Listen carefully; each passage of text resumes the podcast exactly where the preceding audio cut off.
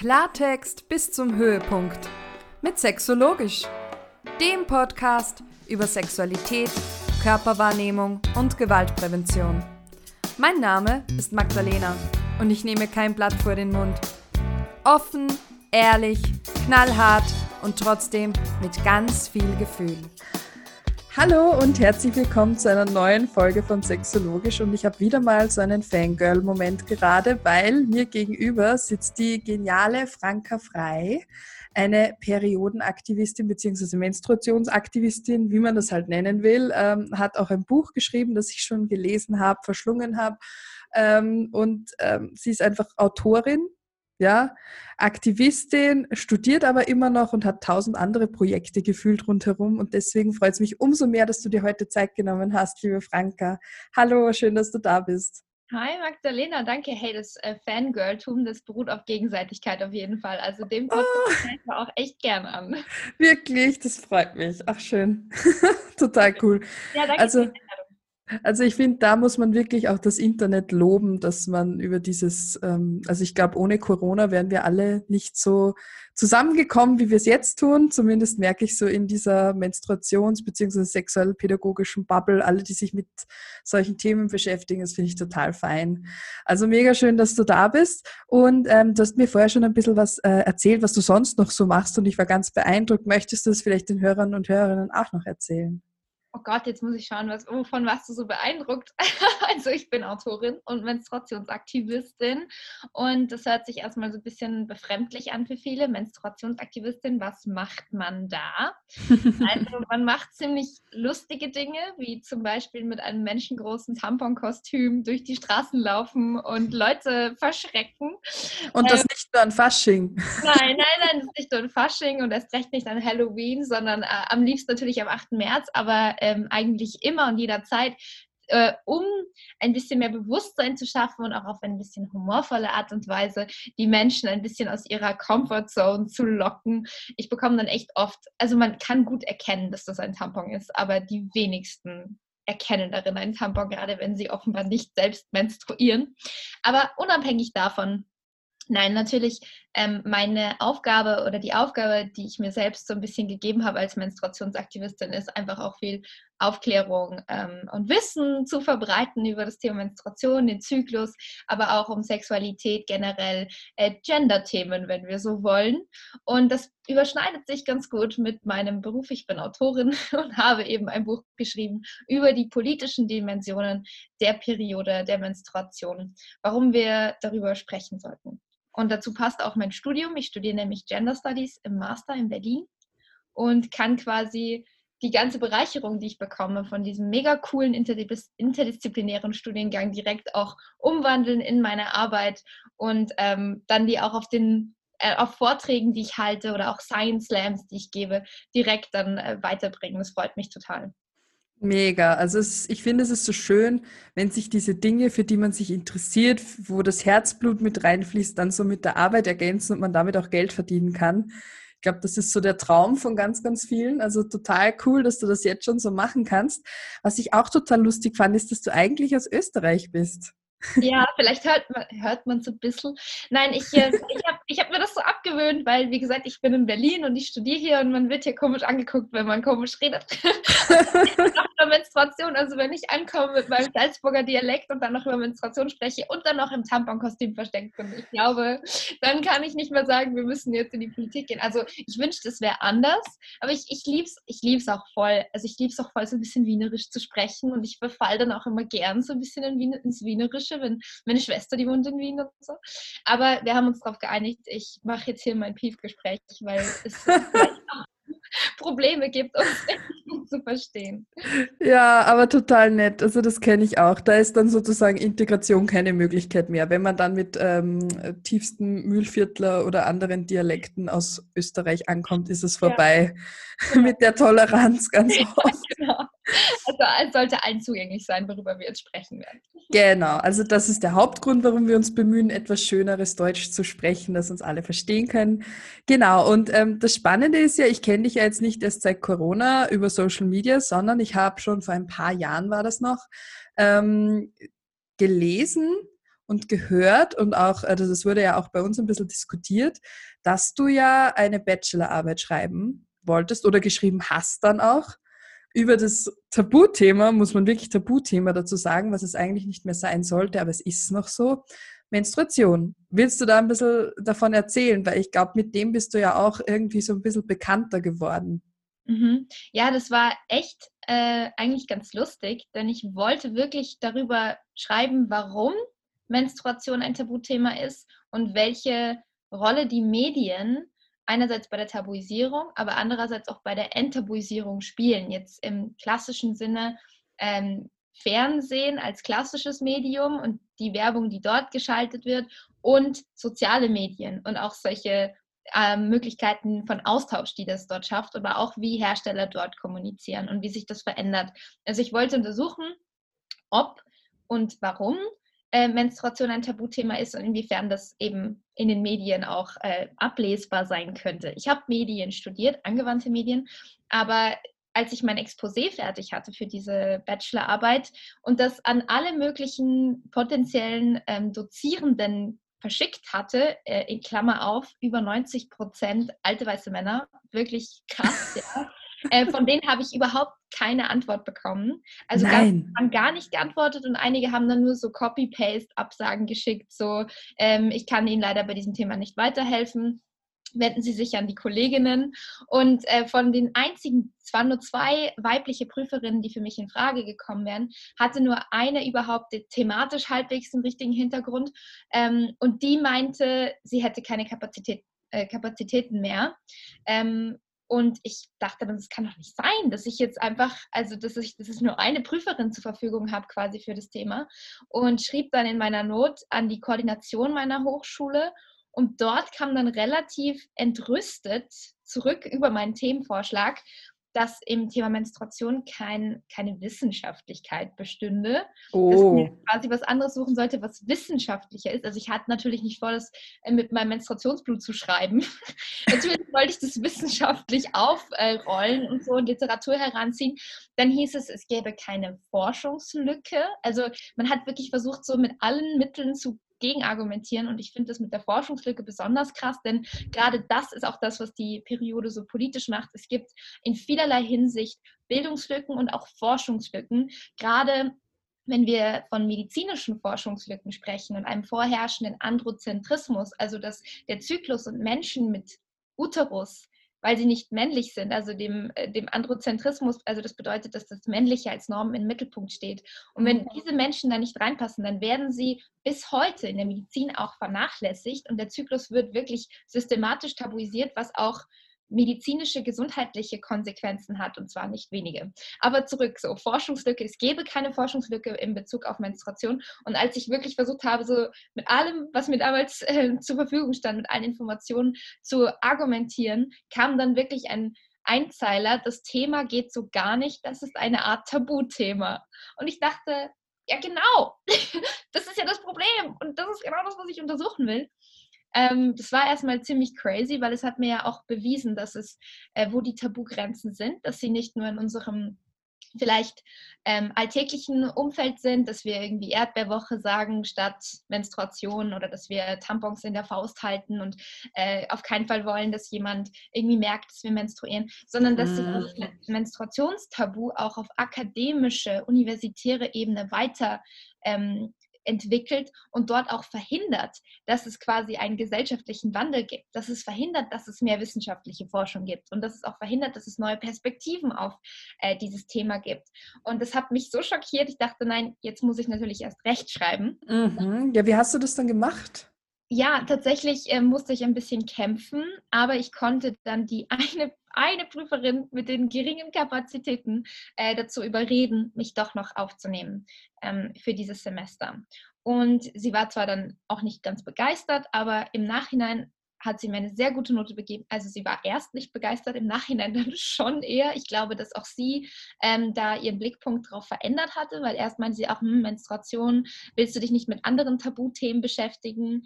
Ähm, und ich dachte, nein, ich will mich mit Menstruation beschäftigen. Und warum wird das immer so, also selbst innerhalb der Tabuthemen quasi äh, als nicht wichtig be betitelt? Ja, und am Ende ähm, konnte ich die Arbeit schreiben, bekam eine sehr gute Note, habe die Arbeit verteidigt. Und neben dieser einen weiblichen Prüferin war noch ein männlicher Prüfer vor Ort, der meine Arbeit nicht kannte. Und seine einzige Frage nach meiner Präsentation war, ob ich denn wüsste, wie hoch Männerrasierer versteuert seien, weil es ging auch um die Versteuerung von Menstruationsprodukten als Luxusprodukte, also als die, die maximale Versteuerung, die äh, Produkte, die wir kaufen können, äh, haben können, die war damals in Deutschland noch unangefochten. Und ich glaube, in Österreich ist es auch immer noch so, oder die Regierung plant was zu ändern, aber irgendwie, ja, es ging genau darum, und dieser Prüfer, vielleicht können wir gleich da nochmal drüber sprechen, oder? Ähm, ja, und der Prüfer hat, das, hat diesen Vergleich aufgestellt und ich dachte nur, in mir alles so implodiert. Ich dachte, das kann doch nicht wahr sein, dass so wenig Verständnis für dieses Thema äh, da ist. Die Menstruation ist ein Teil von einem Zyklus, der hat so viel mit Gesundheit zu tun. Es geht um sozialpolitische, gesundheitspolitische Dimensionen, um ökologische Dimensionen, um ökonomische Dimensionen. Das ist nicht vergleichbar mit Bartwuchs. Ähm, weltweit werden Menschen aufgrund der Menstruation, also Millionen von Menschen aufgrund der Menstruation ausgegrenzt, äh, gehen weniger in die Schule, weniger in die Arbeit, äh, werden vernachlässigt und diskriminiert. Und das hat und das ist einfach nicht vergleichbar. So, ich, ich rufe ein bisschen aus. Wolltest du gerade was sagen? Na, absolut. Also das Thema mit den Rasierern ist ja lächerlich, weil ähm, das ist ja trotzdem noch was, was ich selbst entscheiden kann. Ob ich menstruiere oder nicht, suche ich mir ja nicht aus. Also das ist dann einfach so. Und wenn ich blute, dann kann ich das auch zeitlich nicht planen oder mir nicht aussuchen. Sonst hätten sicher schon viele Menschen mit Uterus gesagt, boah, eigentlich, nee, könnte ich darauf verzichten.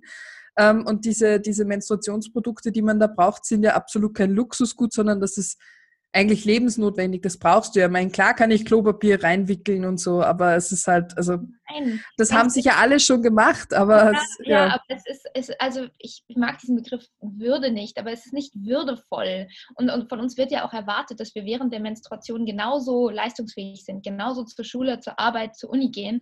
Und es ist uns nicht möglich, ohne diese Produkte genauso zu performen. Und jetzt mal abgesehen davon, dass viele Schmerzen haben und sich eh nicht so gut fühlen. Aber du hast ja auch jetzt noch mal was anderes gesagt, worauf ich auch voll gern eingehen würde, vielleicht dann vielleicht auch ein bisschen später im, im Gespräch, dass man es sich nicht aussuchen kann zu menstruieren. Ich glaube, dass darüber sollten wir noch mal mehr sprechen. Aber jetzt wollte ich ganz kurz die Geschichte zu Ende erzählen mit meiner Bachelorarbeit. Ich war also komplett in Rage, obwohl ich eine gute Note hatte. Ich dachte, das kann doch nicht wahr sein. Und mhm. es war mhm. im Jahr 2018, du hast ja schon gesagt, ein paar Jahre her. Und damals, wenn man Redebedarf hatte, ging man auf diese Internetseite, ich weiß nicht, ob du die noch kennst, Facebook es ist ah. etwas ausgestorben da. Aber ich ging damals auf Facebook und so, jetzt muss ich mir alles von, von der Seele schreiben, alles, was ich rausgefunden hatte in meiner Bachelorarbeit und diese Unverständnis, das Unverständnis auf akademischer Ebene, bla bla bla. Und dieser Beitrag ging viral. Und das hätte ich nie erwartet. Also ich bin, ich bin ein No-One. So, ich bekomme sonst zwölf Likes für einen Sonnenuntergang. Ich habe keine Ahnung, wie man viral geht, aber irgendwie hat es einen Nerv getroffen. Und so bin ich dann quasi auch so richtig in diese ganze aktivistische Szene aufgenommen worden und habe mich auch weltweit mit Leuten vernetzt und habe ähm, auch dadurch die Möglichkeit gehabt, Aktivistinnen zu besuchen. Ich war dann auch ähm, ein knappes halbes Jahr unterwegs in Südasien, Indien, Pakistan, Bangladesch und Nepal und habe dort ganz viele Menstruationsaktivistinnen besucht aus verschiedenen Kontexten und habe versucht, mich mit denen auszutauschen und auch zu, Dinge zu verstehen, habe ganz viel auch für mich revidiert. Und auf dieser Reise ist dann mein Buch entstanden, Periode ist politisch. Also so sind wir jetzt quasi wieder angekommen am Ende der Story. Mega, das heißt, du bist ein halbes Jahr herumgereist und hast dich mit Aktivistinnen ausgetauscht. Mega spannend. Das ganze Buch findet ja statt auf dieser Reise, die in Pakistan anfängt und in Nepal endet, beziehungsweise dann Krass. wieder in Österreich und Deutschland. Ja, genau.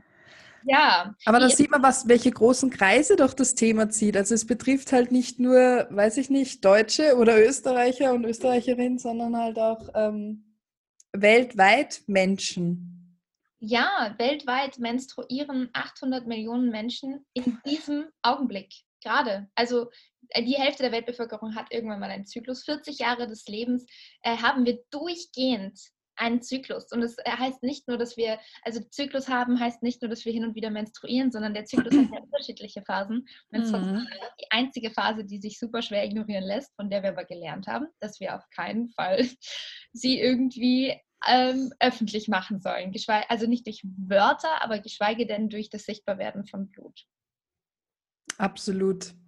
Also weder äh, und auch auch dieses ähm, sozusagen sich nicht anmerken zu lassen, dass man gerade menstruiert, weil ansonsten hört man ja so Sätze wie äh, hast du leicht deine Tage, äh, wenn ja. man äh, oder wird ganz oft damit äh, gleichgesetzt, wenn und ich sage jetzt bewusst äh, Frauen, wenn Frauen sich dann irgendwie durchsetzen oder vielleicht mal etwas unangenehmer sind für die Umwelt, dann wird gesagt, hey, hast du leicht eine Periode, weil du bist, du stänkerst hier nur rum oder so. Und ich meine, das kann natürlich stimmen. Also es gibt ja ganz viele Leute, die Stimmungsschwankungen haben, aber das immer mit Periode in Verbindung zu bringen, ist doch auch total, äh, ja, total bescheuert und frauenfeindlich. Ja. Und es ist ein falsches, ähm, es ist ein falsches Verständnis auch vom Zyklus und auch von PMS.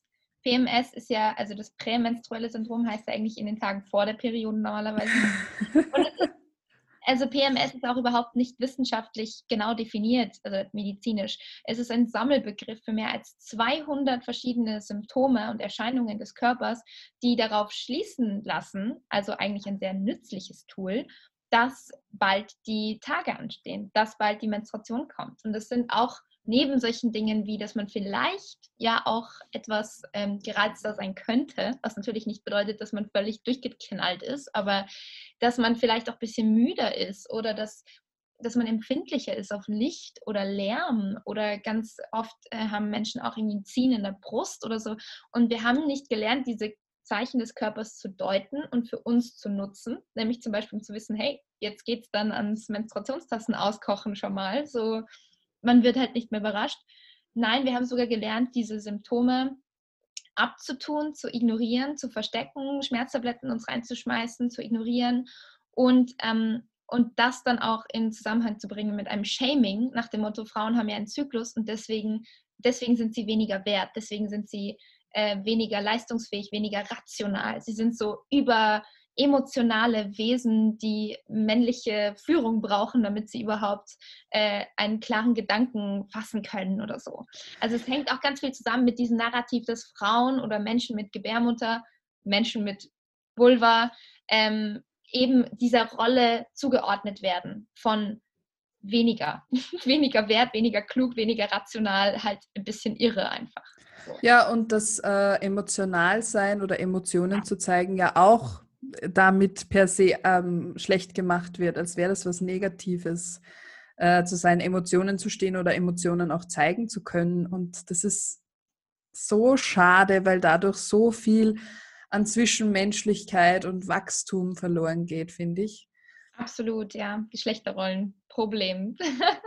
also Absolut. auch Masculinity, so man darf, ja, es ist, es ist, es geht alles, spielt alles zusammen. Also ich habe letztens einen sehr interessanten Text gelesen, da ging es auch um Shaming. Und in diesem Text wurde die These aufgestellt, dass Scham etwas ist, was feminisiert wird. Das heißt, Scham ist etwas, was häufig mit weiblichen Zuschreibungen und Eigenschaften, die wir als weiblich finden, äh, in Verbindung gerät. Also dass Scham etwas ist, das häufig auf Menschen erlegt wird, die entweder Frauen sind oder sich weiblich verhalten. Also auch, dass, dass Männer, die weinen, beschämt werden, weil sie sich dadurch vermeintlich weiblich zeigen. Ich finde es total spannend, diese Perspektive. Ähm, und das ergibt ja auch in der, in der Hinsicht Sinn, dass wir Menstruation als etwas, was als ursprünglich weibliches gelesen wird, ich muss mhm. sagen, nicht alle Frauen menstruieren, nicht alle Menstruierende sind Frauen, deswegen sage ich das so. Aber dass Menstruation eben als etwas so ursprünglich Weibliches gilt, dass das mit so viel Scham verbunden ist, äh, ergibt aus dieser Perspektive, finde ich, ziemlich viel Sinn. Absolut. Ja, also es ist ein Megathema, es ist ein Riesentabuthema, obwohl es so viele Menschen betrifft. Und ähm, wir haben ja vorher schon drüber gesprochen, ähm, man sucht sich das ja nicht aus, ob man menstruiert oder nicht. Genau. Da wolltest du noch was dazu sagen. Ja, denn ähm, das ist, stimmt nicht ganz. Also es stimmt schon, dass wenn wir, ähm, sagen wir mal, einen gesunden, natürlichen Körper haben, der menstruiert, dann ist das schön und gut und ein Zeichen von Gesundheit und Reproduktionsfähigkeit. Wenn denn die Periode da ist und wenn es auch sowas wie regelmäßige Zyklen gibt, dann ist das super duper eigentlich ein Grund zum Feiern und nicht zum Schämen. Aber ähm, was viele auch nicht wissen, und deswegen ist es immer ganz wichtig, dass man das auch dazu sagt, äh, wenn man die Pille nimmt oder andere hormonelle Verhütungsmethoden, hat man keinen Zyklus. Dann wird der Zyklus synthetisch abgestellt, weil die mh, natürlichen Hormone, die den natürlichen Zyklus sonst steuern, die vom Körper selbst produziert werden und ausgeschüttet werden, also in Kommunikation zwischen ähm, Gehirn und Reproduktionsorganen, Eierstöcken äh, und Hypothalamus und ähm, Hirnhangdrüse, dass diese Kommunikation quasi komplett ähm, ja, gestört wird, dadurch, dass synthetische Versionen von diesen Hormonen oral eingenommen werden oder in dem Körper verabreicht werden. Und dadurch werden diese ähm, ja, wird, gibt es überhaupt keinen Zyklus. Das heißt, so wird der Eisprung verhindert, so funktioniert die Pille. Aber so heißt es, bedeutet es auch, äh, dass es keine Menstruation gibt. Das heißt, Menschen, die die Pille nehmen, müssen auch nicht während dieser komischen Phase, wo man fünf Placebo Pillenpause eine Woche. Ja, müssen diese Pause nicht machen, sie müssen nicht bluten. Diese, wenn man denn schon die Pille nimmt, bitte aus einer informierten Entscheidung heraus, weil Nebenwirkungen sehr lang und so weiter. Dann äh, kann man die Pille auch durchnehmen. Ähm, das gleiche Prinzip ist ja auch äh, Hormonspirale oder äh, irgendwelche Hormonstäbchen oder so. Also das ist es ist ein, eine, eine Fake-Periode, die eingebaut wurde, um Weiblichkeit, um natürliche Weiblichkeit in ganz großen Anführungsstrichen ähm, zu, ja, zu simulieren. Und man hat das damals wirklich gemacht in den 60ern, um, oder sogar in den späten 50er Jahren, um den Papst der katholischen Kirche ähm, davon zu überzeugen, dass die Pille doch so natürlich sei. Und er hat, er hat sich davon nicht so begeistert gezeigt und man hat es aber trotzdem beibehalten. Vielleicht ja auch, weil dadurch einfach auch eine Industrie gehalten wird, nämlich eine Industrie namens Tampon, Binden und andere Menstruationsartikelindustrie, die davon lebt, dass äh, Menschen eine Menstruation haben und jeden Monat ganz verlässlich ähm, ihre Produkte kaufen und konsumieren und diese bestmöglich auch nicht hinterfragen und ganz doll Angst haben sogar dabei noch, dass jemand bemerken könnte, dass sie menstruieren und die Produkte selbst auf dem Kassenband kaschieren, vielleicht noch mit Klopapier und verstecken mhm. und, ähm, und dann noch extra Produkte kaufen mit ähm, extra Auslaufschutz und extra Duft und alles. Dabei ist ja nichts Schlimmes so dabei. Aber was ich sagen will, ist, es gibt eine, einen Hintergrund, der ist Frauen, frauenfeindlich und es gibt aber auch einen kapitalistisch motivierten äh, Hintergrund, ähm, den die Periode hat, den ich sehr spannend finde, nämlich anhand der Produkte. Mhm. Vor allem Produkte, die man einmal kauft, also die man regelmäßig kaufen muss und auch wieder wegwirft, ja. Weil man kann ja mittlerweile auch zum Beispiel Stoffbinden oder Periodenslips nehmen. Da ist man ein bisschen nachhaltiger, weil man halt zum einen keinen Müll produziert und weil man die Sachen einmal kauft und dann ganz häufig verwenden kann. Ja. Aber hat natürlich auch kapitalistische Hintergründe. Also die, die Periodenslips machen, haben natürlich auch irgendwie äh, im Hintergrund, das wäre schon gut, damit auch ein bisschen Geld zu verdienen. Also sonst macht ja niemand einen Shop auf. Ja, äh, nein, es ist ja auch das System. Ich sage ja nicht, dass jetzt alle Hersteller von Menstruationsprodukten schlecht sind. Ich sage, es, es, geht, es gibt eine Industrie, die davon lebt. Und ähm, also gerade jetzt so her, also die, die wiederverwendbaren Periodenprodukte ähm, und auch gerade von kleineren Unternehmen und so, die legen ja auch eine ganz andere Sprache an den Tag, auch Werbesprache an den Tag, als jetzt die großen im Business, die man kennt aus der Fernsehwerbung, so wo Menstruation als ein freudiges Ereignis dargestellt wird, mit super gut gelaunten, normschönen, weißen, herumspringenden Frauen, die in möglichst knappen, weißen Klamotten irgendwie zu allen möglichen Schandtaten bereit sind und wo auch mit keinem Wort ähm, die Periode angesprochen wird. Da fällt nicht das Wort Menstruation, da fällt auch übrigens nicht das Wort Tampon. Das finde ich äh, ganz spannend. Das ist so der einzige Hersteller von einem Produkt, den ich mir vorstellen kann, der das eigene, den eigenen Produktnamen sogar tabuisiert. Und so wird es ja quasi gestützt, dass wir nicht über Menstruation sprechen, dass wir auch diese Produkte verstecken. Und ähm, so auch weniger hinterfragen. Und dadurch reproduziert sich ja dieses Tabu. Also es orientiert sich daran, dass wir gelernt haben, versteckst, es ist peinlich. Aber es suggeriert uns auch, ja, und das ist gut so und bitte hier unsere Produkte helfen, wir, helfen dir dabei. Das und zu verstecken. Das Mhm. zu verstecken. Und nicht nur, also wir brauchen diese Produkte. Ich sage nicht, diese Produkte sind schlecht oder wir sollten ähm, aufhören, sie zu kaufen oder so. Ähm, ich finde, diese Entscheidung muss auch jeder für sich selbst treffen oder jede. Aber ich sage nicht, dass wir diese Produkte ähm, boykottieren sollten. Nein, diese Produkte sind wichtig. Sie sollten kostenfrei für alle verfügbar sein. Diese Produkte, ähm, sollte nur nicht so damit spielen und bewusst unsere Scham zum Geschäft machen. Also bewusst unsere Angst einsetzen, öffentlich auszulaufen. Diese Leakage Panic, die, glaube ich, jeder kennt oder jede, die menstruiert. Also klassisch so, man sitzt irgendwo im Restaurant und hat ein, eine weiße Hose an oder so und spürt plötzlich so, oh nein, oh Mhm. Gott, bitte nicht, ist dieser Stuhl auch weiß. Oh Gott, oh Gott. Und wenn man sich das mal anschaut, so klar, weil wir wollen keine Flecken hinterlassen. Aber es geht nicht nur um den materiellen Fleck. Wenn ein Glas Rotwein umfliegt oder so, dann ist das vielleicht auch ungünstig und vielleicht auch ein bisschen peinlich, aber es ist nicht vergleichbar mit dieser bodenlosen Scham und mit der Angst, die dafür, die damit in Verbindung steht, öffentlich zu bluten und öffentlich irgendwo einen Fleck zu hinterlassen und sich quasi zu exposen, sich zu outen als Menstruierende. Das ist kulturell wahnsinnig aufgeladenes Thema. Und eben die Industrie spielt damit. Und dafür blame ich sie. dafür blame ich sie. Also für das, wie sie Werbung machen damit, Genau. also wie sie diese Scham auch unterstützen. Ja, total interessant. Aber ich finde, also das habe ich ja auch schon, also das sage ich auch immer wieder, gerade wenn man die Pille nimmt, das wissen so viele nicht, dass das eigentlich ja, also dass die Blutung für den Arsch ist. Du musst nicht bluten, weil zum einen gibt es keinen Ei Eisprung, zum zweiten wird ja nicht einmal äh, Gebärmutterschleimhaut aufgebaut, die irgendwie ausgeschieden werden müsste, weil es halt beides flachgelegt wird durch die hormonelle äh, Einnahme. Und ähm, ich glaube auch, da geht es eher darum zu suggerieren, na so unnatürlich ist die Pille ja gar nicht, ja. Und du Ja. blutest ja eh einmal im Monat so. Hm. Genau. Und es wird uns ja auch dadurch oder suggeriert, dass es ein Zeichen ist, dass wir nicht schwanger sind. Aber nicht mal Ah. dafür ist diese Abbruchblutung gut. Sie ist einfach komplett für den Arsch, wenn man so will. die einzigen, die davon profitieren, sind die, die uns die Produkte verkaufen. Absolut.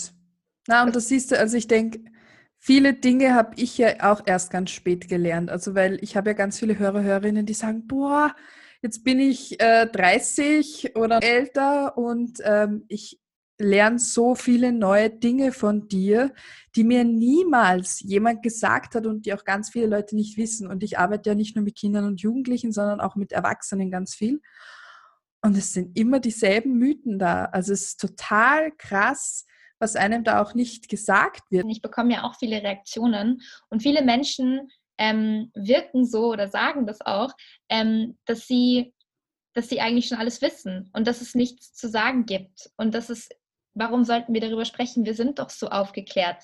Aber erst, wenn sie denn dann auch zuhören oder lesen oder als sich ein bisschen weiter bilden und rauskommen aus diesem Gedankengut, dass sie schon alles wissen und sich so für so aufgeklärt halten, dann geschieht etwas, das nennt man Mindblow.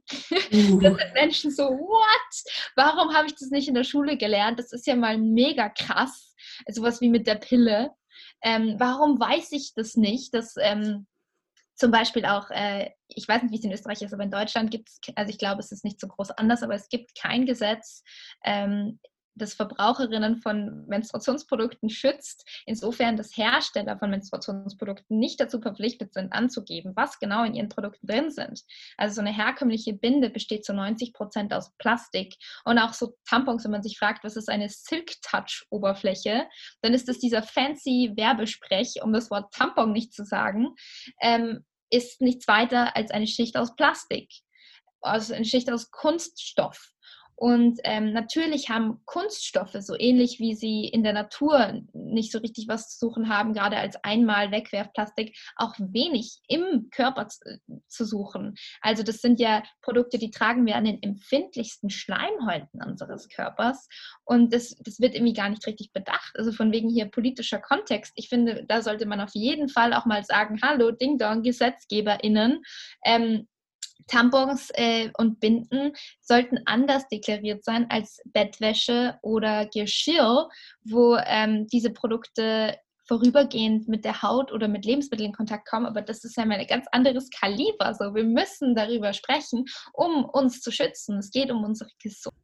Ja, also es ist, also ich finde, das Thema wird halt immer größer. Also wenn du das so aufzeigst, denke ich mir auch so, ja, ja, ja, ja, also ich kann nur zustimmen. Was soll ich dazu noch sagen? Es ist total krass.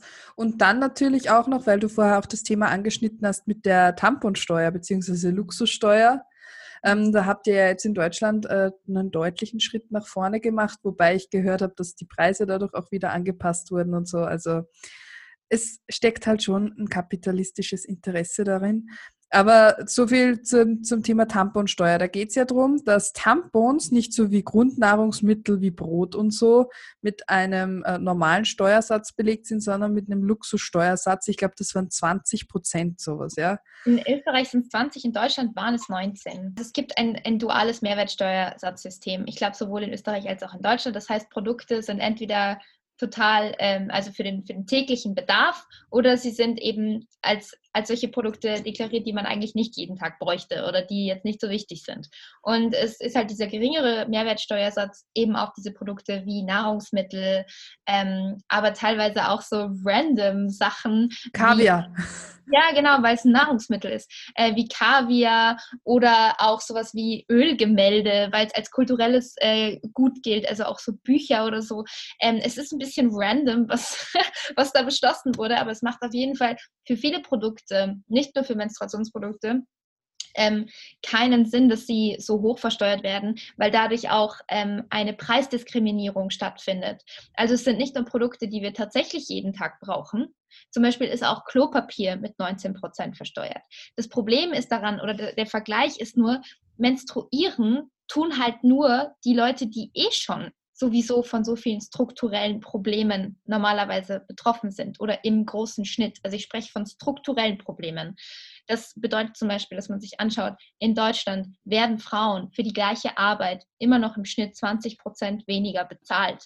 Und sie übernehmen viel mehr Care-Arbeit. Sie sind viel öfter von, auch von ähm, Gewalt betroffen. Also es sind feministische äh, Diskurse, die damit mitgedacht werden und auch sowas wie eine Pink-Tax, dass bestimmte Produkte wie zum Beispiel Rasierschaum oder so, wenn er pink ist, also für Frauen in Anführungsstrichen, ähm, doppelt so viel kostet, wie wenn er blau ist, also für Männer. Solche Sachen, also es geht um strukturelle Preisdiskriminierung, die auch da stattfindet, wenn man Menstruationsprodukte äh, so hoch versteuert und auch sie dadurch natürlich noch schwerer zugänglich macht. Aber wir brauchen diese Produkte, um wirklich am gesellschaftlichen äh, Leben teilzunehmen. Das heißt, wir brauchen diese Produkte, um die gleichen Chancen zu haben wie Nicht-Menstruierende.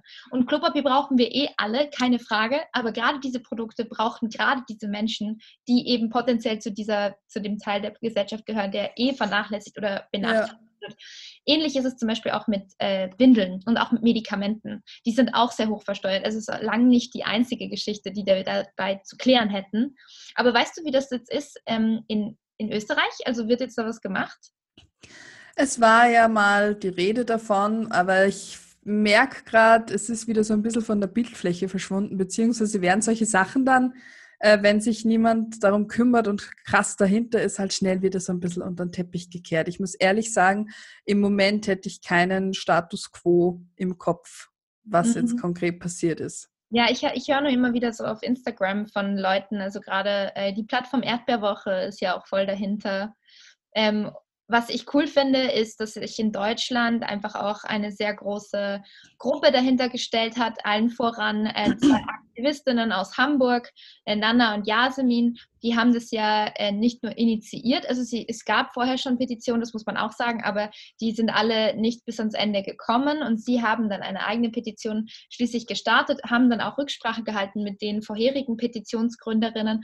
Und ähm, haben richtig, richtig viel äh, erreicht dadurch, bis sie zuletzt auch äh, bei Olaf Scholz, also beim ähm, Finanzminister selbst im Bundestag, ähm, beim Schreibtisch saßen und dann dort die Unterschrift bekommen haben und auch selbst unterschrieben haben, dass es eben durch sie auch ähm, jetzt passiert, dass tatsächlich dieser Mehrwertsteuersatz auf Menstruationsprodukten gesenkt werden, um diese Preisdiskriminierung zu mindern. Also das ist ein großer Schritt, aber es ist ein, es ist, es ist ein, es ist ein Meilenstein in einem Kampf, der noch ganz, ganz, ganz viel mehr bedeutet.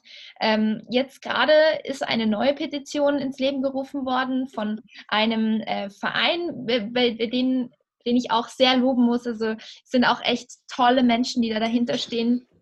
Ähm, Social Period, die haben sie setzen sich jetzt dafür ein, dass es tatsächlich kostenfreie Menstruationsprodukte für alle geben soll, nach englischem Vorbild.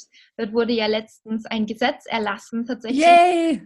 Alle Behörden, äh, Schulen, Universitäten und so weiter, öffentliche Zentren dazu verpflichtet, ähm, wiederverwendbare Menstruationsprodukte für alle frei zur Verfügung, zur Verfügung zu stellen, damit es kein eben finanziellen äh, Nachteil gibt, aber auch keinen sozialen Nachteil. Also und auch Stress und Scham äh, genommen wird von den Menschen, die ja genauso am Alltag teilnehmen sollen und genauso alle Chancen haben sollten. Und diese Petition äh, gilt es zu unterzeichnen. Ähm, no matter where you're from. So, ich glaube, man kann auch unterzeichnen, wenn man in Österreich ist. Ich weiß es Hab schon unterzeichnet. Sehr cool. Funktioniert alles. Also man kann auch von Österreich aus unterzeichnen. Und vielleicht kommt das ja dann bei uns auch. Also das fände ich total wichtig auch.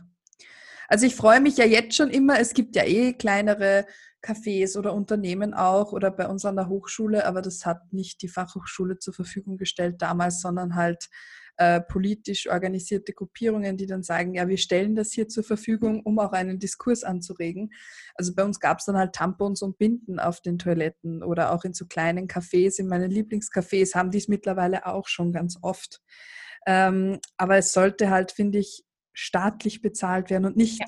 jedes kleine Unternehmen oder jede Hochschule dafür zahlen müssen, dass sie diesen Sonderservice anbieten. So ist es. Deswegen braucht es Gesetze und deswegen braucht es auch Petitionen. Es braucht einerseits ein Schaffen von Bewusstsein, damit auch Individuen handeln können, klar, ähm, reflektieren können, auch wenn man nicht menstruiert, was kann ich vielleicht tun, um menstruierende Menschen in meinem Umfeld, in meinem Arbeitsumfeld oder auch in meinem privaten Umfeld äh, zu entlasten. Aber natürlich braucht es dann auch, und das ist eben das, wo, wo ich sage, es ist keine Privatsache mehr. Es braucht einen einen politischen Kontext für dieses Thema in Bezug auf Verbraucherschutz, aber auch in Bezug auf ökologischere Menstruation, in Bezug auf Gleichberechtigung natürlich.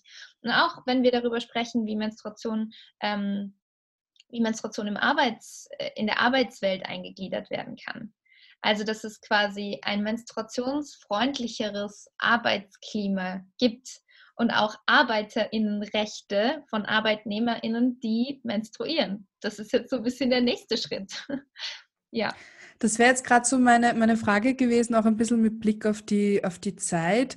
Was würdest du denn jetzt Leuten empfehlen? Was kann man denn faktisch jetzt als, als Einzelperson auch machen, um aktivistisch was voranzutreiben, um ähm, irgendwie da auch Veränderungen mitzubewirken. Also ich glaube, viele, die das jetzt gehört haben, denken sich, boah, ja, da muss was getan, werden und haben aber gerade wenig Ahnung, was so der erste oder ein zweiter, dritter Schritt sein könnte da jetzt hin. Also natürlich, ähm, ich sage, also das heißt immer so, man muss bei sich selbst anfangen. Das finde ich manchmal so ein bisschen blöd und es, äh, es nervt mich auch selbst, weil es sind strukturelle Probleme und da ist es wurscht, ob wir jetzt bei uns selbst anfangen oder nicht. Da da lachen alle anderen drüber. Aber tatsächlich, wenn du es jetzt schon so möchtest, also ich, ich bin eigentlich, stehe mit dem Tapper-Kostüm vom Bundestag so und schrei so laut und so lang, bis Olaf Scholz kommt und sagt, okay, nein, Spaß. Also das haben dann und Jasmin ungefähr so gemacht und dafür ziehe ich meinen Hut. Nein, aber ähm, wenn wir jetzt sagen, wir fangen bei uns selbst an, dann gibt es auf jeden Fall viele Dinge, die man tun kann. Also wenn man denn selbst menstruiert oder einen Zyklus hat, ist es auf jeden Fall sehr spannend, da mal drauf zu achten, wenn man das nicht schon längst getan hat.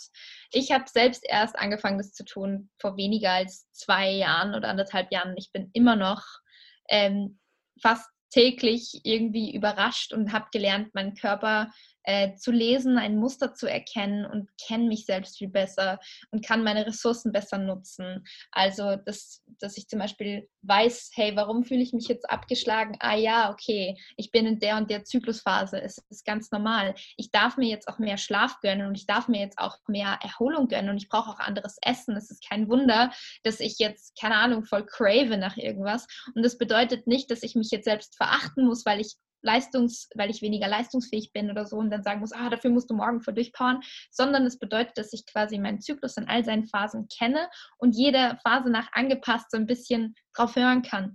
Denn es kommt dann auch wieder eine Phase, wenn man denn nicht komplett gestresst und geburnoutet quasi aus der vor, äh, also aus der prämenstruellen Phase rauskommt, wo es einen, einen natürlichen Energy Boost gibt, wo es einen natürlichen Energiekick gibt, äh, normalerweise so um den Eisprung herum, wo man dann wieder viel mehr Ressourcen hat. Also es ist gut, diese, diesen Zyklus zu kennen, auch für Bildungszwecke, wenn man denn möchte, denn durch sehr ähm, gut fundiertes Zykluswissen, durch, auch durch Temperaturmessen und Zervixschleimuntersuchungen, äh, lassen sich auch ähm, andere Produkte, Medikamente wie die Pille ähm, vermeiden eventuell, was gut ist, was schön ist. Aber äh, was kann man tun, wenn man nicht menstruiert? Auch spannende Frage. Ich denke, es gibt die Gefahr, dass es äh, ein bisschen übergriffig wird, äh, wenn, wenn man jetzt sagt, wir müssen alle über Menstruation offener sprechen. Äh, Menstruation ist immer noch für viele eine intime Angelegenheit und ich denke nicht, dass äh, auch nur irgendjemand dazu gezwungen werden sollte, über Menstruation zu sprechen, geschweige denn die eigene. Also das ist auch, ich, ich, ich rufe das ein bisschen zur Sensibilität auf, gerade wenn man nicht selbst menstruiert, aber generell auch. Ähm, das ist auch eine private, intime Angelegenheit und das muss man auch respektieren. Also ich sage das, weil ich war letztens im Radio und dann hat ein, ein Mann angerufen und gesagt, ah, für mich ist Menstruation überhaupt kein Tabuthema mehr und meine beiden Töchter und dann hat er angefangen über die äh, Menstruation der Töchter zu sprechen. Das finde ich auch nicht gut. Aber was gut ist, ist zuhören, wenn es denn etwas zu sagen gibt und ernst nehmen, wenn jemand darüber sprechen möchte. Es bedeutet also nicht, dass wir zwanghaft alle jetzt über Menstruation sprechen müssen und alle anrufen müssen, wenn wir die Tage bekommen oder das zeigen müssen, sondern es bedeutet, dass wir es können, wenn es denn Probleme gibt, wie zum Beispiel Periodenbeschwerden. Ähm, dahinter steht auch ein viel größeres Problem, als die meisten vielleicht denken mögen. Ähm, uns wird ja beigebracht, Periodenbeschwerden äh, sind normal und stell dich nicht so an und nimm meine Schmerztablette. Und das führt dazu, dass Menstruierende auch nicht ernst genommen werden, die Periodenbeschwerden haben, oft auch ähm, sich nicht mal trauen, was zu sagen. Und das führt auch dazu, dass es selbst unter Ärztinnen im medizinischen Kontext ähm, immer noch nicht so richtig angekommen ist, dass ganz viele Menstruierende, es wird angenommen, eine von zehn, an einer Krankheit leidet namens Endometriose. Und Endometriose, ich glaube, da brauchst, brauchst du fast eine eigene Podcast-Folge zu. Aber ja. ganz kurz, es ist eine, ein Leiden, wo sich Gebärmutter, Schleimhaut, ähnliches Gewebe außerhalb der Gebärmutter ansiedelt und das muss operativ entfernt werden. Aber hierzulande, also in Deutschland, Österreich wird es wahrscheinlich nicht anders sein, dauert es alleine zehn Jahre im Schnitt, bis man eine Diagnose bekommt. Das heißt, wenn ich jetzt sage, boah, ich habe so krasse Schmerzen, es ist nicht mehr normal, ich gehe jetzt zu meiner Gynäkologin, dann dauert es im Durchschnitt von heute zehn Jahre, bis ich weiß, ich habe Endometriose. Und das bedeutet noch lange nicht, dass dann das Gehalt ist, denn Endometriose ist so schlecht erforscht.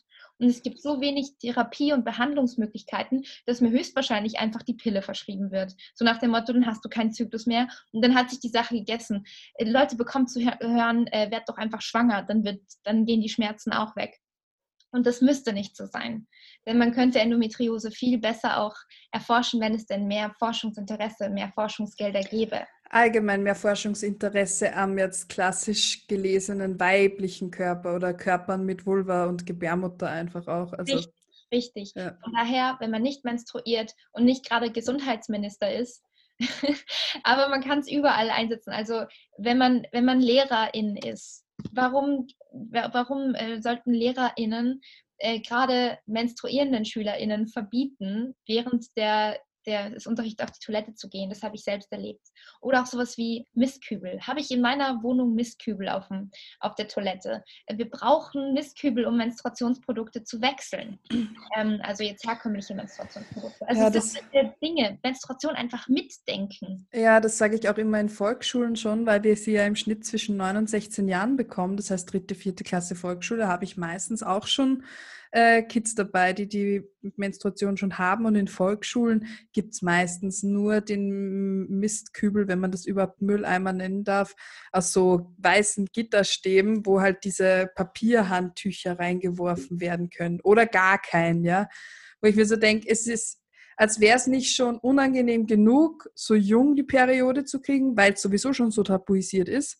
Und dann kann ich sie nicht mal ordentlich wegwerfen, sondern muss ähm, die irgendwie einwickeln, noch in die Hosentasche einstecken und zu Hause erst kann ich sie wegwerfen oder so. Also auch das habe ich selber erlebt, aber ist immer noch Thema und das denkt einfach niemand mit, so wie du ja. gesagt hast. Ja, deswegen ernst nehmen, mitdenken und nicht drüber lachen, nicht sagen, ich hätte damit nichts zu tun.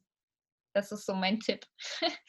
Horizont erweitern, das kann nie schaden. Reflektieren, auch eigene Denkmuster reflektieren. Warum denke ich, ist es eklig? Das ist nicht äh, natürlich, das ist uns beigebracht worden.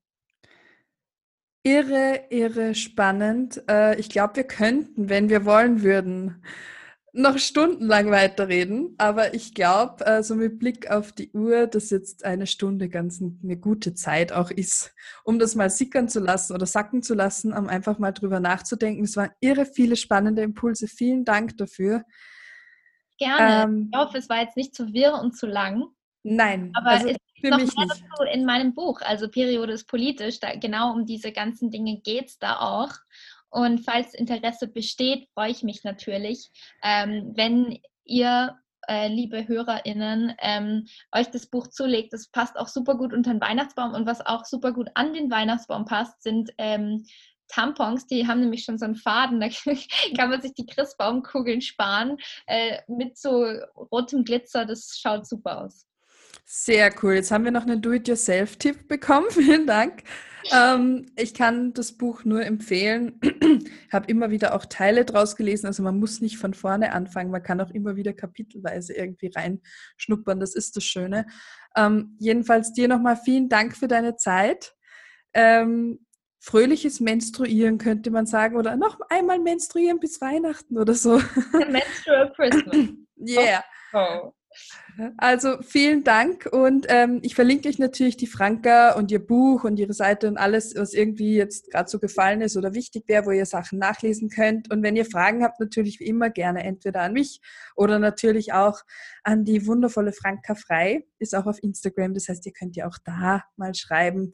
Wobei viel beschäftigte Frau, also da muss man natürlich dann auch hoffen, dass sie antwortet, aber normalerweise antwortet sie immer. Aber Genau, so ist es einfach. Vielen Dank fürs Zuhören. Danke, liebe Franka. War total schön mit dir. Lena. Ja, mega cool.